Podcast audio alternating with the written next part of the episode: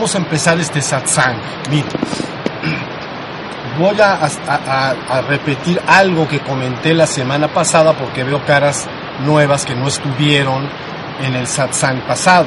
Fue hace algunas semanas atrás. Mire, en aquel entonces utilizamos, empezamos a hablar sobre un concepto que se llama, sobre todo en la tradición judeocristiana, los tiempos postreros o el fin de los tiempos. Así se llama, tiempos postreros o fin de los tiempos. Entonces platicamos y explicamos lo que esto significaba, pero voy a dar un repaso rápido de lo que dije la semana, en aquella oportunidad pasada y luego continuamos ahondando en este importante tema.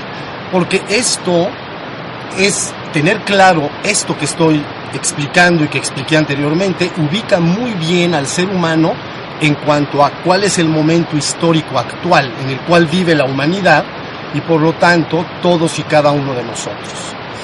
¿Ok? Más atrás, dije entonces un día, es que estamos en los tiempos postreros y entonces no dije más. Entonces, por eso fue que en el satsang anterior tuvimos que entrar necesariamente en ese tema para clarificar lo que son los tiempos postreros. ¿Sale? Entonces, miren, vamos a hacer un repaso rapidito. Cuando se dice tiempo postrero, tenemos que entender, esto va a ser muy rápido porque ya lo comenté, tenemos que entender lo que es la palabra postrero. Entonces, postrero es el último de los eventos de una serie de eventos concatenados entre sí, que están ligados entre sí. Y se llama tiempo postrero, quiere decir el posterior o el último, el final. ¿Sí? Para que, para dar una imagen que nos ayudara, yo utilicé entonces la palabra postre en relación a una comida. ¿Ok? Entonces tenemos el postre. El postre es el último de los eventos de una comida, digamos, integrada, que tiene varios momentos relacionados entre sí. Entonces, utilizamos esta metáfora y dijimos, una comida elaborada tendría una entrada, tendría un plato medio, tendría un plato fuerte, tendría un postre. El postre no es el fin, es el último de los momentos de la comida. Todavía tengo que comer el postre.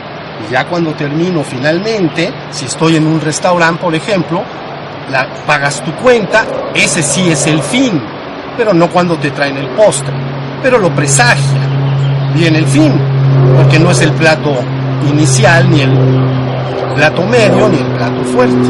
¿Sí se entendió? Bueno, ahora, la palabra postrero es una palabra que pertenece a la tradición judeocristiana, se llama los tiempos postreros o el fin de los tiempos no el fin del tiempo, el fin de los tiempos, de todos esos tiempos concatenados entre sí. ¿Ya? Es muy sencillo.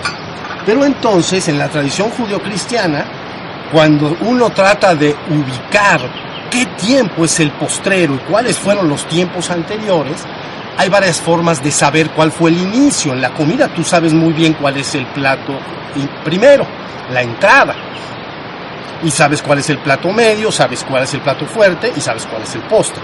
Pero para poder la humanidad ubicar correctamente si son los tiempos postreros, cuáles son los primeros tiempos o los tiempos anteriores. Entonces se utilizan varias formas, pero yo utilicé una que es muy sencilla, es una frase que dice, recuerden que lo que son mil años para el hombre, un solo día es para el Señor. Ahí está todo. Entonces vale mil años, un año. ¿Sí se entendió? Entonces ya tenemos que cada día vale mil años. Pero entonces, en términos judeocristianos, siempre me estoy refiriendo a términos judeocristianos, entonces el relato empieza diciendo que hay una obra creadora de seis días y luego un día de descanso, siete en total, seis días y el descanso. ¿Sí estamos? Hasta ahí no hay ninguna duda. Bueno, entonces tienes que traspasar esos siete días del Señor a la historia del ser humano. y te da un cómputo de tiempo. Si pasas cada día a mil años, te va a dar siete mil años. ¿Sí? Entonces el día primero hasta allá atrás le llamamos era adámica. El ser humano está viviendo en términos judeocristianos. Estamos en una era adámica, en la era de Adán, pues. Pero entonces empezó hace seis mil años, porque quiere decir que todavía falta el milenio, el postre para adelante. Sí, la forma de verlo, esta es una. La otra es que sumes los patriarcas y sus edades y vas a dar seis mil años atrás. Está muy fácil. Entonces, dije, imagina que cuando empieza la era adámica, es equiparándolo a la comida que estoy hablando, te dan la entrada. Entonces, hace seis mil años empieza la era adámica, Adán. Empieza Adán, seis mil años. Empieza a correr el tiempo hacia adelante, hacia nosotros, hacia adelante de nosotros. Entonces, para que se ajuste a la comida y luego meteré más ingredientes, pero pasan dos mil años y entonces ya quiere decir que hace cuatro mil, entonces aparece Abraham. Ahí está. Luego, dos mil años más, es decir, hace dos mil, ¿ya vieron? Hace seis, hace cuatro, hace dos. Entonces, Abraham es el plato medio en este ejemplo. Entonces, hace dos mil años, Cristo. Es el plato fuerte. Ya lo tenemos. Ya está clarito. Y entonces, la historia posterior de dos mil años nos trae a este momento. Ya recorrimos dos mil años más, dos días más. Ya llevamos seis. ¿Ya vieron? Seis, cuatro, dos, y este momento ya recorrimos seis días o seis mil años en este cómputo de tiempo. Estamos entrando en los tiempos postreros, quiere decir que entonces van a, faltan mil años, que no solo en la tradición judeocristiana, sino en las tradiciones en general, se llama el milenio. El milenio. Esto es visto entonces como el momento en que, aunque lo explicaré un poco más adelante, el momento en que hay una resolución de diferentes posturas, que se llama una especie de batalla entre el bien y el mal, o Cristo y Anticristo, pero que yo les expliqué en aquella oportunidad que no es más que una lucha entre el estado dormido y el estado despierto. Es una lucha interior del ser humano dentro de sí mismo y por lo tanto se va a manifestar en la humanidad toda como la lucha entre el estado dormido y el estado despierto o el ego y el ser. Pero es una batalla dentro. ¿Sí se entiende? Entonces, en esta tradición se dice, cuando empiezan los tiempos postreros, entonces hay una, una mil años. Pero ¿qué es lo que sucede en esta terminología judeocristiana? ¿Qué sucede el séptimo día? El séptimo día es un día de descanso y se le dedica al Señor. Ahí está. Entonces las gentes, todos, la colectividad de fieles, digamos, o la comunidad en general, el séptimo día, un séptimo día, descansa, abandona las labores productivas de la supervivencia, el trabajo, etcétera, descansa, pero la dedica al Señor o debería. Entonces la dedica al trabajo espiritual. Debería. Van a misa, son 30 minutos, pero, pero bueno, hace falta un poquito más, créanme. La cosa no está tan fácil, si no ya todos estarían bien despiertos. Entonces, resulta, pero esto es importante porque el séptimo día dices, ¿de qué se trata? De seguir laborando y empecinado en los asuntos y cosas del mundo y en el trabajo. No, ya puedes empezar a descansar en ese día y dedícalo a tu despertar espiritual y ascensión definitiva al reino de la luz. ¿Ya vieron? Entonces ahí tienes esos mil años. Entonces ahora estamos entrando en los tiempos postreros, por eso se dice postre, porque e-, equivale al cómputo de tiempo, ¿entienden? El cómputo de tiempo está así. Entonces se dice, estos mil años, resulta que idealmente, después de que haya esta especie de batalla que hablaré más adelante, una de las dos posturas dirá todas las soluciones del ser humano son soluciones materiales en el mundo. Creamos, construyamos nuestro reino en este mundo exclusivamente. Ese es un mensaje. Y el otro mensaje, ¿qué es lo que dice? Mi reino esencialmente no es de este mundo. Entonces dedícate a despertar. Entonces por eso en este momento empieza a ver este, estos dos mensajes empiezan a sonar en la colectividad humana. Cada vez más y más la colectividad humana va a estar al tanto de estas dos posturas hasta que lo tenga completamente claro. No es que la humanidad abandone sus necesidades humanas, ni sus responsabilidades, ni su trabajo, ni el compromiso con sus hijos, con su familia, con su comunidad. Yo no estoy diciendo eso, pero estoy diciendo que este momento es clave para empezar a poner en primer lugar lo que sí está en primer lugar. ¿Ya vieron? Y entonces por eso le llamamos el milenio. Como es un cómputo de tiempo, pues tiene un principio y tiene un fin. Entonces, si el cómputo es ideal, vamos a decir ideal, perfecto, querría decir que en esos mil años la colectividad humana, la humanidad en su conjunto, podría despertar de manera colectiva y ascender al reino espiritual y finalmente divino. Eso sería lo ideal, ¿me entiendes? Porque tienes mil años para que toda la conciencia que se utilizó en los otros seis mil años en las labores del mundo, en ir entendiendo de qué se trataba nuestra existencia aquí en la Tierra, ahora es, ok, ya time out, ya se acabó ese esfuerzo, ahora voy, la colectividad debe empezar a despertar. ¿Ya vieron?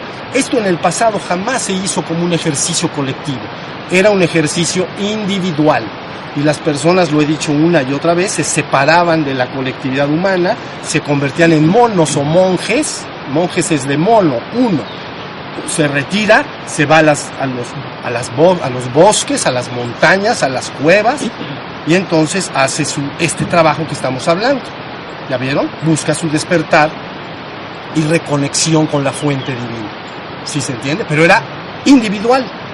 Lógico de todos estos individuos es que posteriormente algunos decidían, una vez que habían logrado conexiones con el reino espiritual y divino a diferentes niveles, decidían regresar a la comunidad y entonces daban enseñanza a sus semejantes, escribían libros, daban de alta escuelas de misterio, religiones, filosofías, etc.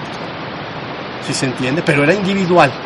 Esta es la primera vez deben de saberlo porque va a ser así, ya es así, en que la humanidad en su conjunto será expuesta todo. ¿Ya vieron? Ya, esto, esto ya no va para atrás, porque el cómputo lo está diciendo. Es como si te paras el domingo y dijeras, es que ya me tengo que ir a trabajar.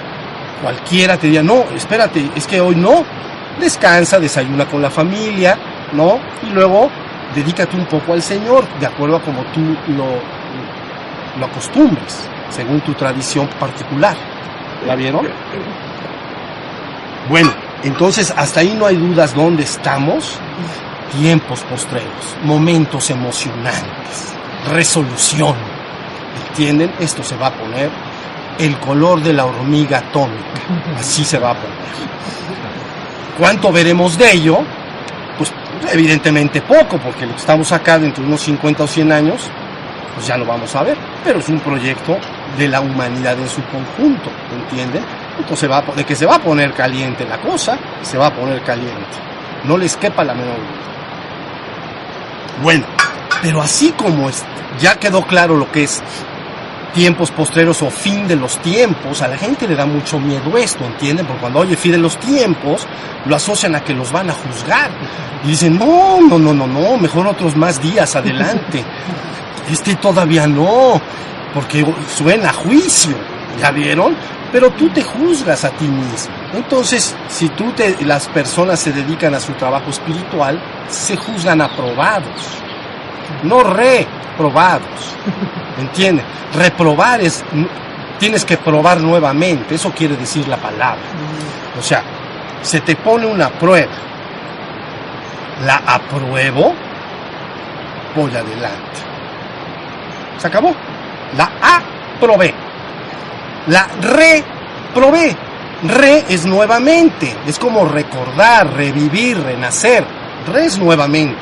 Entonces reprobar es, tengo que volver a probar la prueba. Porque no la pasé, porque les voy a decir algo, de que la tienes que pasar, la tienes que pasar. Entonces, no es de que esa ya me la brinco, no se puede. No se puede. ¿Sí se entendió? El ego y todos sus componentes, llamamos cualquier contenido del ego, por ejemplo, algo que a muchos le hagan eco, el equivalente a soberbia pero más bajito, como vanidad. Entonces, la vida te expone continuamente a la vanidad. ¿Ya vieron? Es así a todos, a todos los seres humanos. También te expone a la envidia, a los celos, al miedo, a muchas cosas. Entonces, al exponerte, si la persona va despertando espiritualmente, trasciende esos contenidos del ego. Entonces, aprueba. Ya pasó esa parte, si el ego estuviera formado por cachitos, ese cachito, pues ya lo, ya lo, ya lo pasé, ya lo aprobaste. Ya para ti no es una prueba. ¿Ya vieron? No lo aprobé. Ah, pues es que reprueba. Pero reprueba no tiene nada de malo, nada más vuelve a probar. Pero la vida te va a probarlo hasta que finalmente esa parte del ego sea disuelta.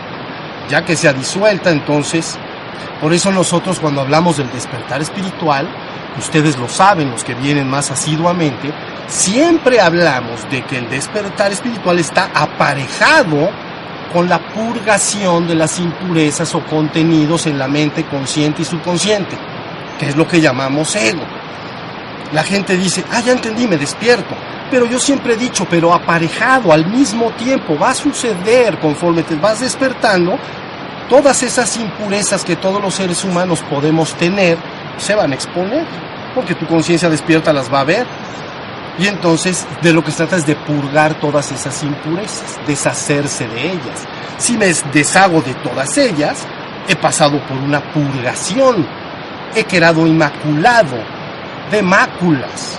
Ya no hay máculas, ya no hay impurezas.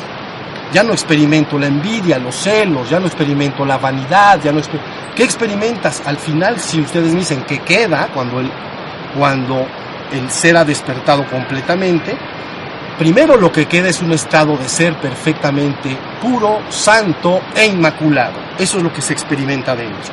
Y en ocasiones ciertos atributos del ser se presentan, que ya los he mencionado, el amor, la armonía, la dicha, el agradecimiento, ¿ya vieron? La humildad, son atributos naturales de tu ser.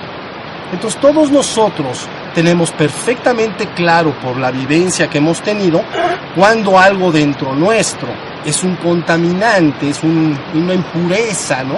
Soy envidioso, entonces el éxito del vecino se me retuerce el estómago, pues es una impureza. No digo, oye, eso es glorioso. Sé, normalmente tus impurezas las vas a ubicar siempre como sufrimiento. ¿Ya vieron? Dolor, cuerpo sufrimiento en la mente y en las emociones. Entonces, si siento envidia, si siento celos, si siento este vanidad, si siento odio, si siento miedo, etcétera, etcétera, me hace sufrir. Por eso es que es un contaminante. ¿Sí se entiende? Cuando vives las, los atributos naturales del ser, como son el amor, la dicha, la armonía, la gracia, la hermandad, el agradecimiento, la compasión, yo no he visto que nadie jamás se haya quejado de eso. Siento un amor infinito por el hombre. Ay, cómo sufro. A veces se junta con compasión y el compasión puede ser un poco doloroso, si se entiende. Pero es un amor compasivo porque la humanidad sufre y te gustaría que no sufriera, si se entiende. Bien. Entonces ahí tienen que entonces, así como en la humanidad empezará un proyecto de despertar colectivo, deshacimiento de todos los contaminantes o del ego ilusorio que se ha nutrido a través de los sentidos con el correr de las eras, de los tiempos, se, se despierta, se purga eso y entonces la humanidad se convierte en la novia vestida de blanco, ¿ok? Para entrar en feliz comunión con el Señor. Así está dicho. Yo no lo dije, pero así lo dijeron, entonces yo se los repito. ¿Ya vieron cómo está la cosa? Ahora sí está clara la idea. Ahora, hemos hablado en este momento nada más de tiempos postreros y el cómputo judio-cristiano, pero en honor a la verdad, todos los pueblos de la tierra tienen sus sistemas de cómputo, pero lo que es de admirar es que todos coinciden con estos momentos como tiempos postreros. No les llaman así, pero son tiempos postreros. ¿Ya vieron? Todos los pueblos de la tierra coinciden por ejemplo, voy a repasar muy brevemente, porque esto crean que es importante. Imaginen ustedes, por ejemplo, la tradición hindú. La tradición hindú tiene un cómputo de tiempo que se puede medir de varias formas, pero una de las formas de interpretar este cómputo tarda o mide más o menos 64 mil o 65 mil años, creo que lo tengo apuntado.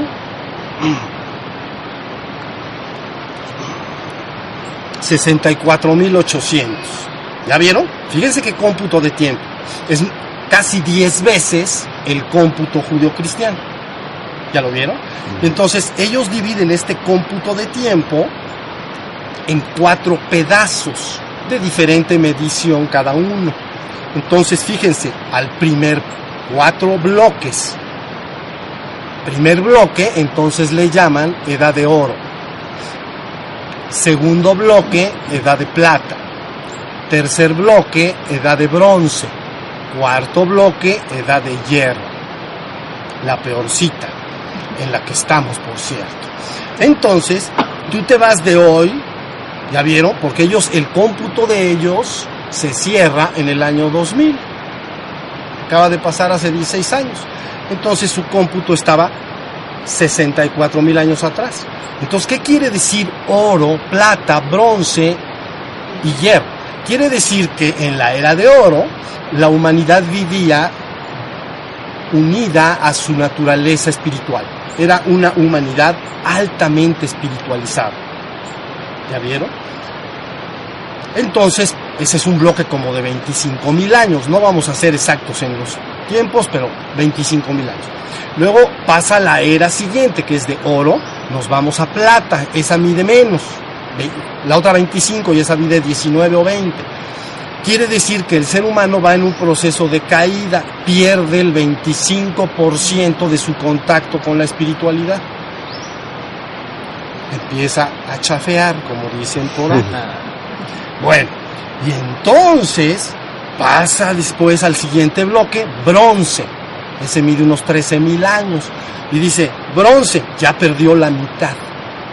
Entonces, ya su contacto se está materializando esa humanidad en el ciclo. Va de bajada, así. ¿Ya vieron? Entonces, quiere decir que ya perdió el 50%, empieza su desconexión definitiva con su ser espiritual. Ya empieza a gobernar el ego, nada más. El ser humano, el ego, acuérdense que es una entidad psicofísica. Quiere decir que es tu cuerpo, sus instintos, pero también tu mente, tu mente con tus emociones, pero todo ello se ha formado en el mundo. Cuando un niño nace, una criatura nuestra viene al mundo, no tiene una mente desarrollada ni un mundo emocional. Sus padres van nutriendo con amor, idealmente, con amor y armonía en la casa y empiezan a nutrirle poco a poco en su, en su en su capacidad de entender, si se entiende? Entonces va desarrollando un contenido psíquico, mental. Y ese contenido psicofísico es lo que llamamos ego, porque ego quiere decir yo en latín, yo. Entonces la persona va construyendo su yo, su punto de referencia su cuerpo y luego pues es su mente, lo que yo pienso y lo que siento. ¿Ya vieron? Porque ahí en lo que has pensado y sentido, pues Ahí se construyó tu tradición, la, religión que tienes y todo lo que has guardado en la comunidad que te nutrió, donde naciste, ya se formó ahí. pero aquí lo que es importante es que eso todo se formó en el mundo. Y por lo tanto le llamamos ilusión, transitorio. ¿Sí se entiende? Un hombre puede tener, por ejemplo, una religión mientras vive, pero cuando vive, pues ya no. Ya entendieron lo que quiere, es transitorio el ego. Entonces, en este proceso, ya cuando llega el bronce, se empieza a desconectar de su parte espiritual y empieza a gobernar el ego humano. Empezamos a caer desbordadamente en la ilusión de los sentidos. Caemos de lo intangible, que es nuestro ser, a lo tangible, que es el mundo. Entonces, ahora yo solo creo lo que veo. Lo que veo, lo que puedo tocar, oler, ¿no? Eso para mí es lo importante. Oye, pero el espíritu, no, es, es intangible, no lo puedo tocar, no lo puedo leer. Luego entonces voy perdiendo el interés gradualmente hacia ello. ¿Ya entendieron lo que va pasando? Imagínense, es una colectividad que va en su proceso en este concepto que se llama los yugas, ¿no? Los cuatro yugas o eras, oro, plata, bronce y hierro. ¿Sí se entendió?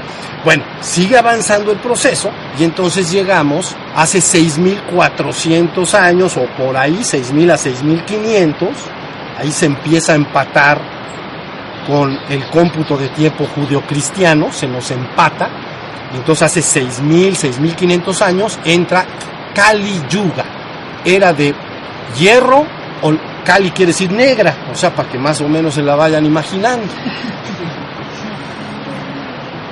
se llama la negra, pero porque se pone la cosa. Resulta que el cómputo judío-cristiano todo ha estado en Kali Yuga, todo ha estado en era negra.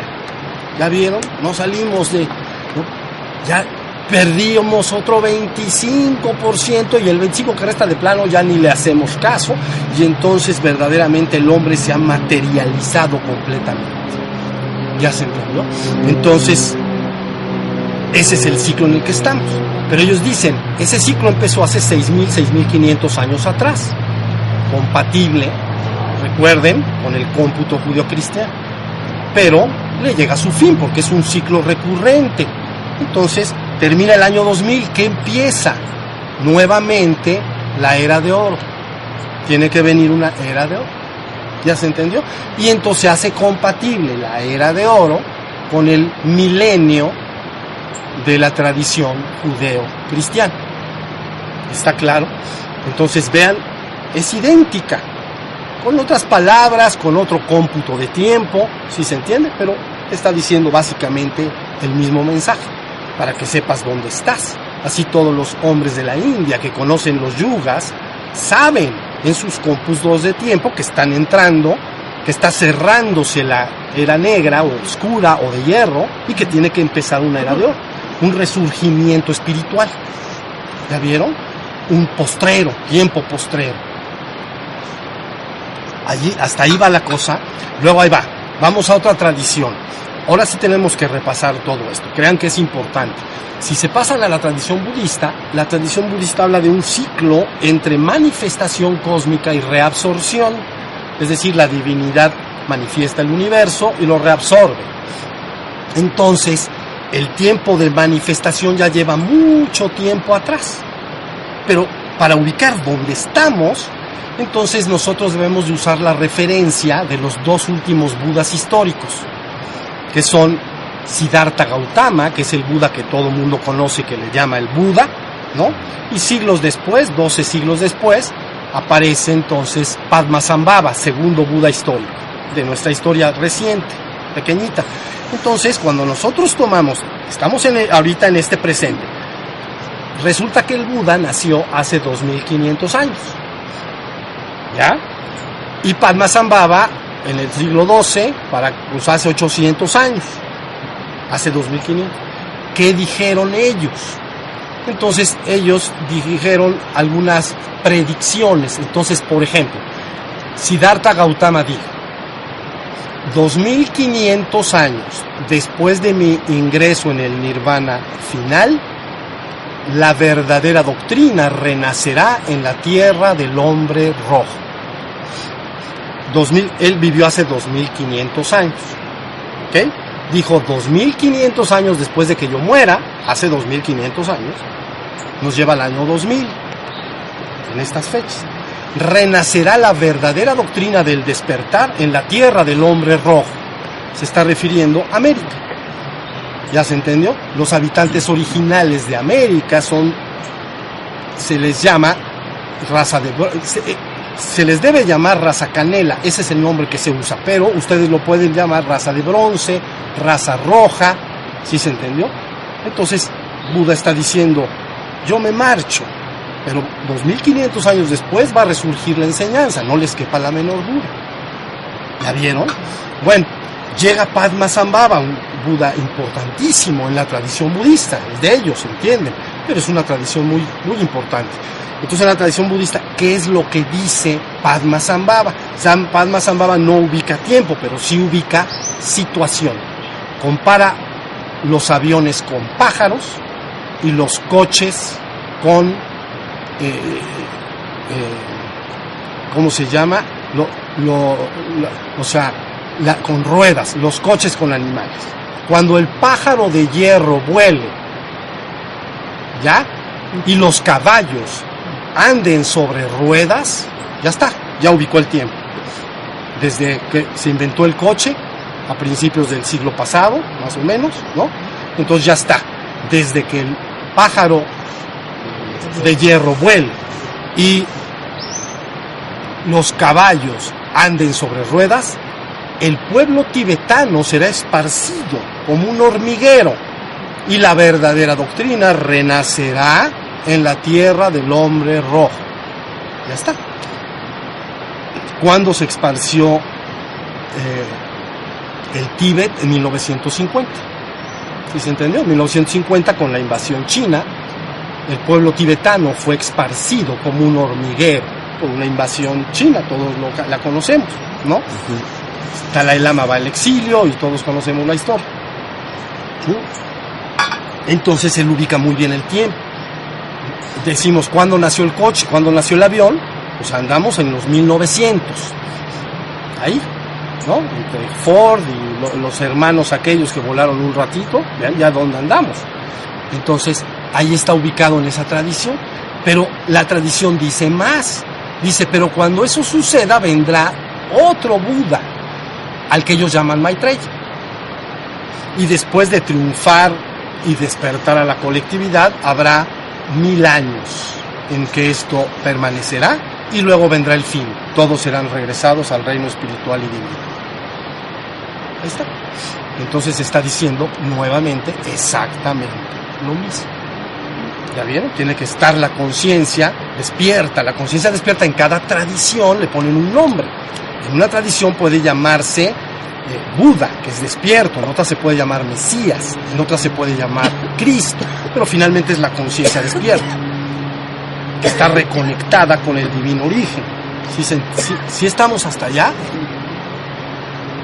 bueno, luego si nos vamos más acá, por ejemplo, África, pero eso lo más lo voy a mencionar. Por ejemplo, toda la tradición egipcia estudia todos esos procesos cósmicos también y recurrentes. Pero por ejemplo, aquellos que lo estudian afirman que en la pirámide de Giza, por ahí al final del sistema de cámaras, hay un punto en el que se anuncia el fin de la era adámica, el fin de Adán. Lo ponen en el 2001.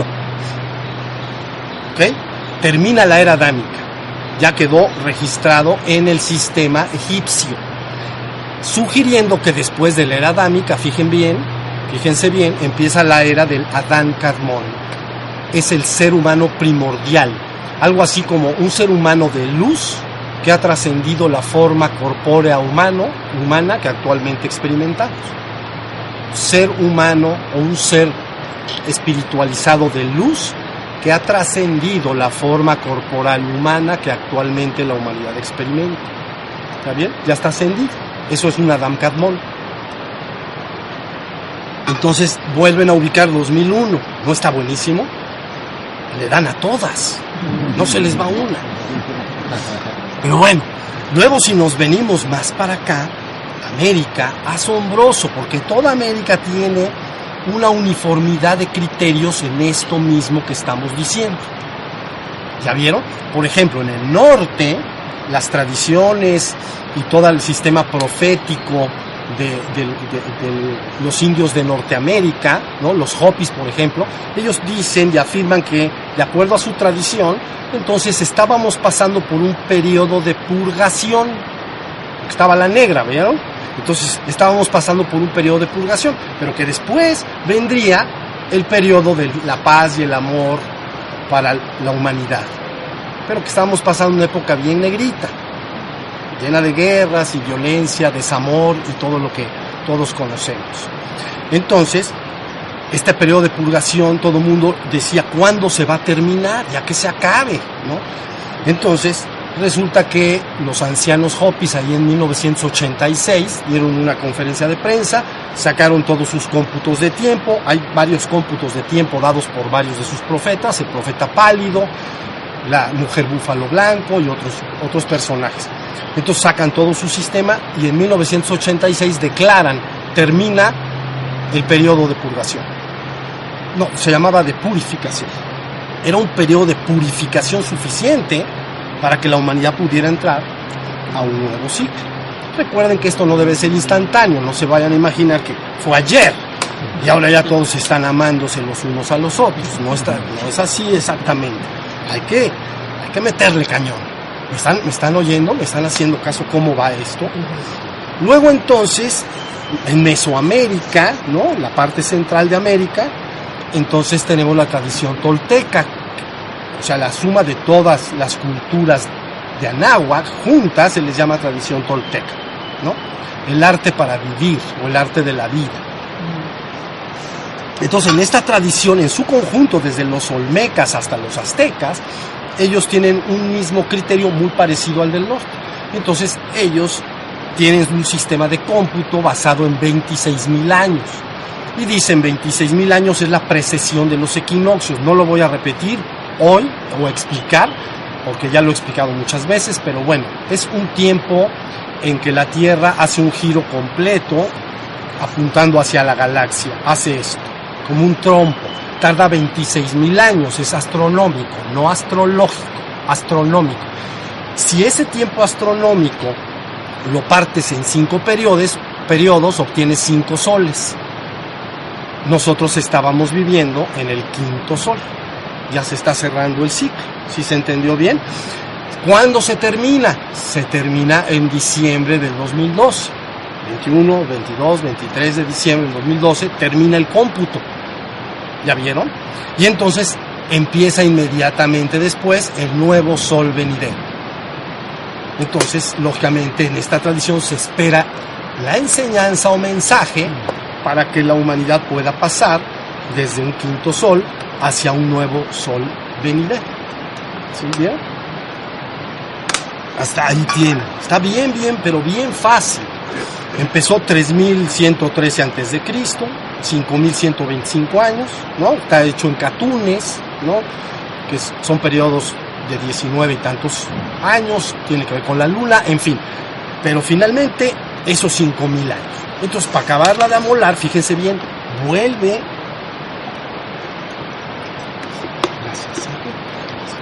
Vuelve a ajustarse esta, esta terminología y la que dije de los Hopis a los tiempos postreros y también que dije de los egipcios. Todo corresponde. Quiere decir que estamos ahorita en el 2012, vamos a decir el año 2000, ¿no? Te vas 5000 años atrás, ¿no? Ese es el quinto sol. Ahora termina y empieza el nuevo sol venidero, tiempos postreros. Oportunidad para el despertar colectivo de la humanidad tiempos emocionantes. La gente no imagina lo emocionante que esto es. Todavía está demasiado ocupada la gente en los problemas de asuntos del mundo, en la economía, en las guerras. Ya vieron, tenemos, hay muchas cosas que resolver a todos los niveles. Yo lo entiendo, pero la solución es que la humanidad vaya despertando. Una vez que la humanidad va despertando, resolverá todos esos problemas. Ahorita los quiere resolver, pero dormido tironeado por el egoísmo, por la avaricia, por el odio, etc. ¿Entienden cómo lo que quiero decir? La humanidad quiere resolver sus problemas humanos con el ego y todas sus impurezas. No va a poder y cada vez se le complicará más la cosa. Porque al ego lo gobierna el odio, la ambición, el miedo, la avaricia, etcétera, etcétera, etcétera. Todas esas impurezas. Y imagínate llegar a una negociación de un grupo de personas con estas pequeñas negras y oscuras actitudes. Sales, se hace el rosario de Amozoc, ¿ya vieron? Se arma la bronca y no se arregla nada. Entonces todos los intentos diplomáticos terminan en el fracaso pues, y otras bombitas más y otra vez y, mientras el sufrimiento sigue dentro de la humanidad. Y eso no me gusta. Pero bueno, pero ¿cuál es la verdadera solución? Que en los tiempos postreros, si la enseñanza que conduce al despertar espiritual se va manifestando y va logrando su objetivo, entonces una humanidad que va despertando va disolviendo esas impurezas de las que he hablado. Miedos, avaricias, angustias, odios, rencores, etc. Entonces renace una sensación de hermandad hacia mis semejantes. ¿Sí se entiende? El bien que quiero para mí, lo quiero para mis hermanos punto. El mismo que quiero para mí, lo quiero para los demás. Pero el ego nunca piensa eso, porque el ego es el yo, está centrado en el yo. Si hay un plátano, dice, ese es para mí. Y para mí, lo agarraste tarde y yo lo agarré primero. Entonces, ya no hay plátano. Oye, manzana, yo también. oye, pero ya comiste plátano. Para mañana. Para mañana la manzana.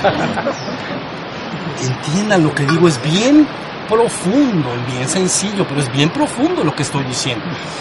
Cuando la persona despertado, crean, el balance entre lo interno y lo externo es perfecto. Entonces yo sé que tengo hambre, pero yo sé que el que está enfrente también. Yo sé que necesito afecto, pero yo sé que el que enfrente también. Yo sé que necesito que la vida me dé ciertas cosas, pero los demás también.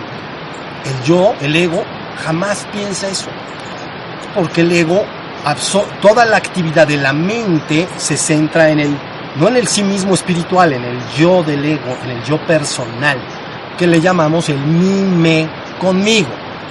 Este hombre, ¿cómo piensa? Él piensa siempre, antepone siempre las palabras mime conmigo. Mi cosa, mi mi, mi mo, mi mi, mi mi, mi mi, mi mi, mi me, me, me, me pasó, no me pasó, quiero, no todo. Oye, ¿los demás qué? Pues, Ah, que hay otros. somos 7 mil millones, mis vidas. No creas que somos uno. Eso piensa el ego.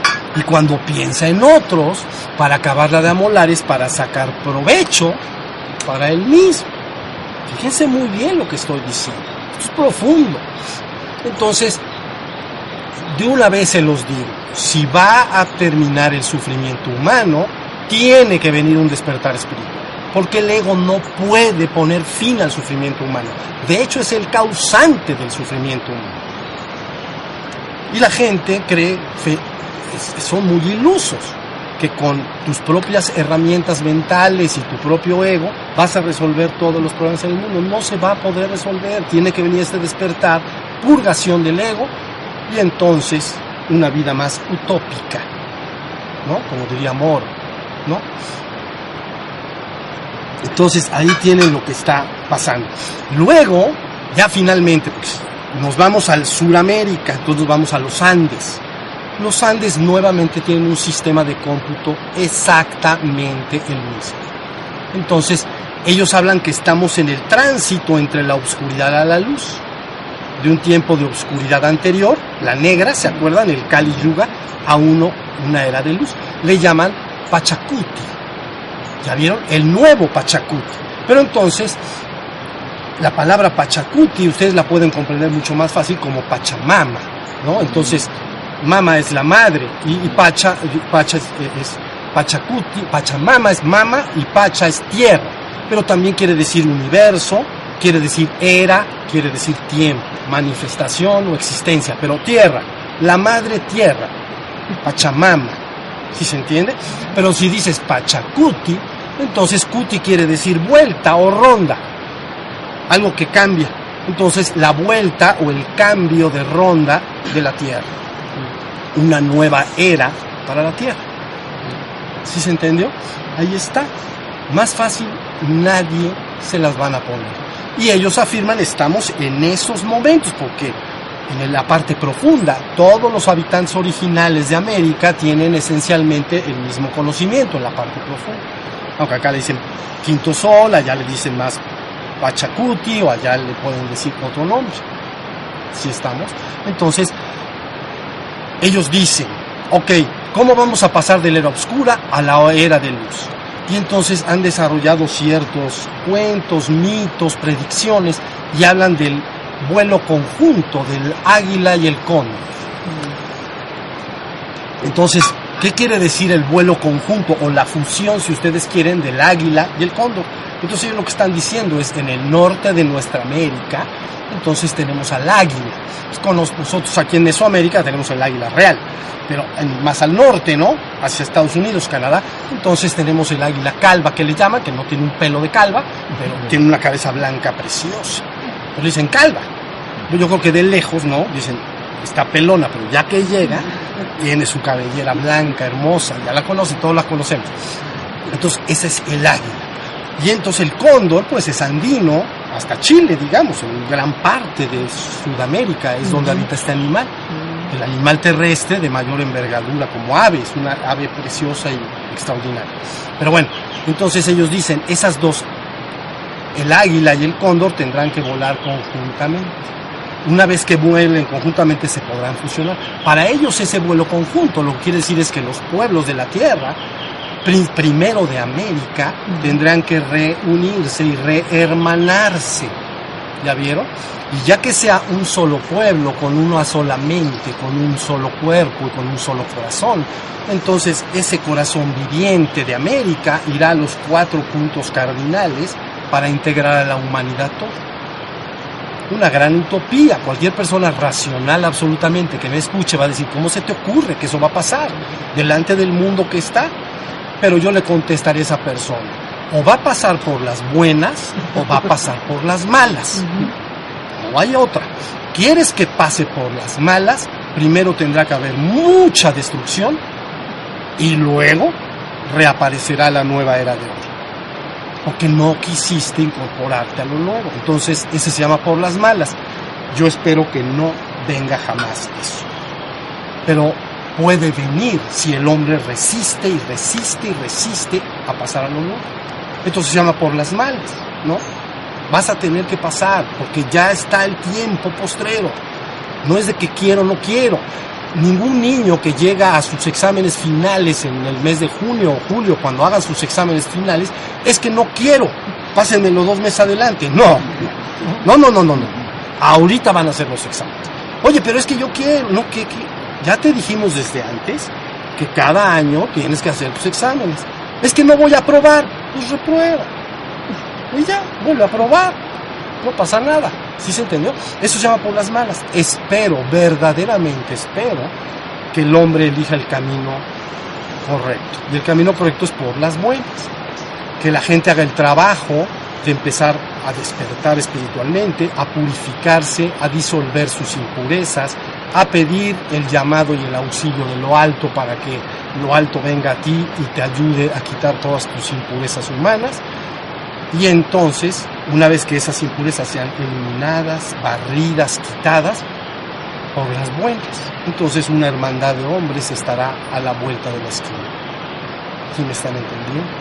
Si no, va a venir, pero no lo queremos ver. Crean, por las malas no lo queremos ver. Entonces ahí tienen lo que va, lo que está en juego. ¿Ya vieron? Ahora sí ya están entendiendo lo que está en juego. Ahora fíjense, hablaré un poquito más, todavía un poquito más. Imaginen ustedes que nos remontamos otra vez a la tradición judio-cristiana y a los, a los tiempos postreros. Cuando se estudia en esta tradición, recuerden bien que se dice qué va a venir. Tenemos tiempo. ¿Qué va a venir entonces en los tiempos postreros? Entonces, en todo el sistema apocalíptico y cosas por el estilo, se habla de esta lucha de la que les estoy hablando.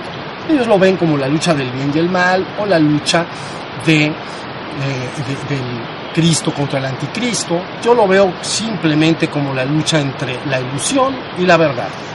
Es decir, la ilusión de los sentidos o del ego y la verdad del ser espiritual. Entonces, esta lucha tiene que llevarse de alguna manera a cabo. Ahora, les voy a decir algo todo lo que ustedes necesitan para lograr despertar ya está dicho y puesto en las páginas de internet que nosotros hemos echado a andar. Bueno, hay gente que me ha estado ayudando siempre, lógicamente, pero se montaron nueve páginas con esa intención para que estuviera la enseñanza adecuada, para que la humanidad pudiera fácilmente, bueno, los que se acerquen a la enseñanza, despertar. Ahí está todo, prácticamente de forma autodidacta lo pueden lograr. Entonces, esa es una muy buena noticia, porque luego la persona puede decir, ok, ya entendí, pero ahora, ¿qué hago para despertarme? Y si no le entiendes, no, empiezas a dar tantas vueltas que vas a te vas a marear. Y vas a tomar tantos cursos que te vas a marear. Y lo peor es que se te va a acabar la vida mareado. Y entonces ya nomás al final mareado, te hacen así un agujerito a un lado, ¿ven? Y en uno de esos pasos por ahí, ahí quedas. Entonces, está la enseñanza. Créanlo, acérquense a ello y lo van a verificar. Todas esas páginas muestran enseñanza. Ahora, yo les dije en otra oportunidad, y voy a, a volverlo a decir hoy, recuerden que en relación al peregrino espiritual, al trabajo espiritual, no debe montarse delante de ti una autoridad exterior que se monte como una autoridad entre tú y la divinidad. Llámale a esta autoridad exterior una hombre, una mujer o una institución de cualquier tipo, religioso de cualquier otro tipo. El trabajo espiritual no es hacia afuera, no debe de haber autoridad exterior. El trabajo espiritual es hacia adentro, hacia el despertar espiritual y luego la reconexión con el divino origen, con el Padre. ¿Sí se entiende?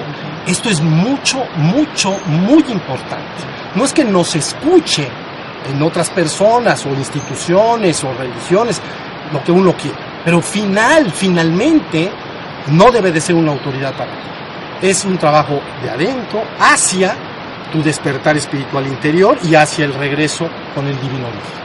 ¿Sí se entiende? También, esto aquí no es necesario decirlo, pero vale la pena decirlo, también es importante que no se haga un sistema de adoración a deidades exteriores de cualquier tipo u otro tipo de personajes exteriores, ya sean deidades o dioses mitológicos o seres humanos que posteriormente la tradición los convirtió en dioses. No debe montarse estas deidades como objetos de mi adoración. No, es adentro de mí y de regreso al divino origen. Ese es el trabajo, porque si no se fuga tu energía. Cuando tú haces un acto de adoración exterior, fugas tu energía, porque piensas en, el objeto de adoración como un fenómeno externo a ti mismo. Entonces tu energía se va hacia allá. Pero resulta que para que tú despiertes y regreses a tu divino origen, necesitas tomar esa energía, llevarla hacia ti mismo para despertar y reconectarte con tu ser espiritual, necesitas esa energía. Y luego, de regreso al divino origen, al Padre, pero necesitas tomar toda esa energía. ¿Sí se entiende? Si la estás jugando de manera exterior, vas a pasar toda tu vida perdiendo el tiempo. No importa que la deidad sea, insisto, una deidad mitológica o cualquier otro personaje visible o invisible, ¿no? O cualquier hombre que ha sido transformado por la tradición en Dios. Si tú llevas tu energía hacia allá, te va a hacer falta después para reconcentrarla en ti, despertar interiormente y luego marchar en el sentido de regreso al Padre. Eso es una cosa, créanlo, es un asunto serio, pero tenía que ser dicho. Ya lo dije. Ahora, una última cosa y descansamos. ¿Sí? ¿Se las hecho? Ok, ahí va. Mira. Hace muchos años yo escribí una frase, pero cuando se escribe una frase así, no nomás es con el objeto de que sea una frase bonita, romántica, entienden, que la gente comparta así en, Facebook y cosas, Ay, mira qué padre dijo, no sé qué. No, no, no. Tiene un sentido más profundo yo escribí y dejé asentada una frase que dice, cuando la enseñanza se haya esparcido por el mundo, tal y como el aroma de una flor lo hace en el jardín, mi corazón estará en paz. Eso es lo que yo dije. Lo voy a repetir. Cuando la enseñanza se haya esparcido por el mundo, tal y como el aroma de una flor lo hace en un jardín, mi corazón estará en paz. ¿Sí se entiende? Bueno, resulta que buscando que eso se lograra, aquí en México un grupo de personas pequeño, siempre me han estado ayudando y han sostenido su ayuda para empezar a montar todas estas páginas de internet y toda una serie de audios y videos, etc. Se montaron más de mil audios y videos en internet y muchísimos libros y muchísima información, gráficas, etc. Ahora, teníamos un problema, por eso yo no podía estar en paz, porque resulta que todo lo que ya ahora se escribe en internet en cualquier idioma, por ejemplo, lo nuestro está en español, si entra cualquier hombre en cualquier lugar del mundo, en Grecia, inmediatamente le aparece en griego. Entonces todo lo que está escrito en texto, ya la máquina, digamos, lo traduce acertadamente, no falla. Tiene pequeños fallos en los tiempos, como yo quiero, dice a lo yo querer, pero eso todo el mundo lo entiende. Pero lo hace extraordinariamente bien lo que está en texto. Entonces yo dije, ya mi corazón está medio en paz, porque todo lo que está en texto, ya todos son 170 idiomas. El que sea que entre, le aparece en su idioma. ¿Se dan cuenta qué poder? Bueno, pero luego resulta que, les decía yo, mi corazón no estaba del todo tranquilo, porque había una herramienta en audios y videos que era la siguiente, que cuando tú hablabas, lo traducía la máquina simultáneamente a cualquier idioma que la persona entraba y pedía en francés. Entonces yo hablaba en, en, español y la máquina lo pasa al francés, pero tenía muchos errores, no era una traducción fiel y buena. ¿Ya vieron?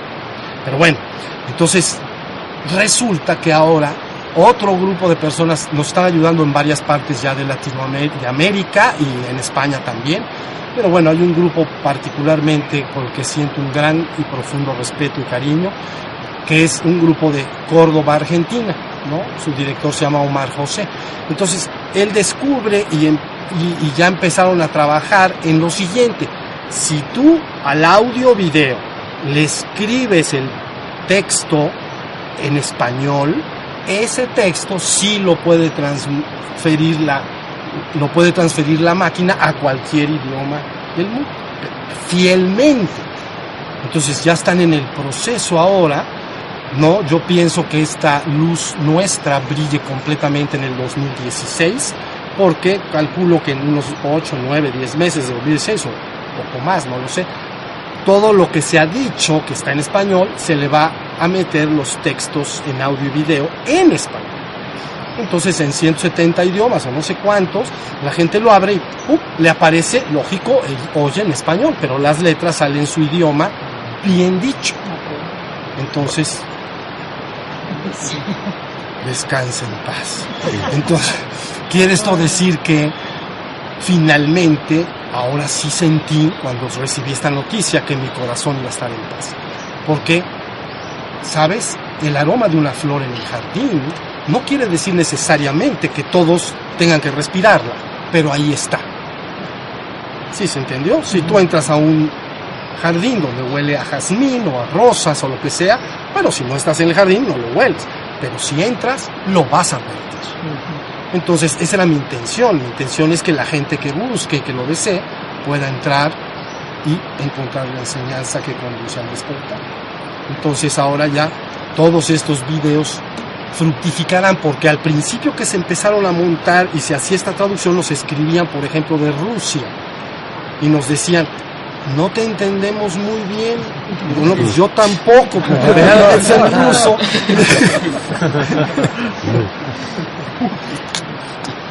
pero bueno nada más es compartir mi alegría con ustedes.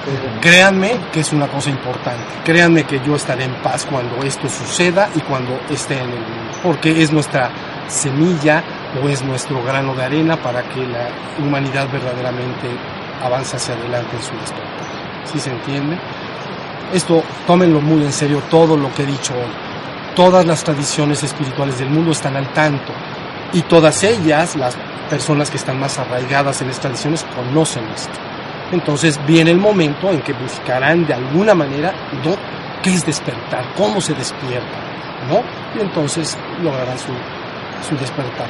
Afortunadamente, aquí lo que hicimos después de mucho trabajo es desenredar también, entre otras cosas, la enseñanza que conduce al despertar de todas las tradiciones espirituales. Sin usar nombres de estas tradiciones, dimos la enseñanza. Entonces ya es una palabra que la, cualquier persona puede entender, porque no se habla de palabras de tradiciones específicas como nirvana, samadhi o reino de los cielos. Se habla de palabras que todo mundo podemos entender. ¿Sale? Entonces nada más era compartir con ustedes mi alegría. Gracias. Bueno, levanten.